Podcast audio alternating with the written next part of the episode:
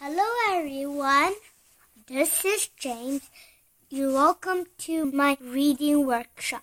I want to read a book called Getting Dressed. I put on my shirt. I put on my pants.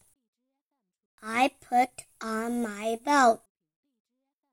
I put on my socks.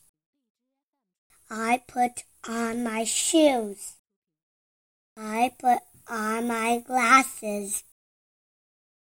I put on my jacket. I put on my backpack. The end. Bye, everyone. Thank you for listening. Please subscribe James Reading Workshop. Thank you.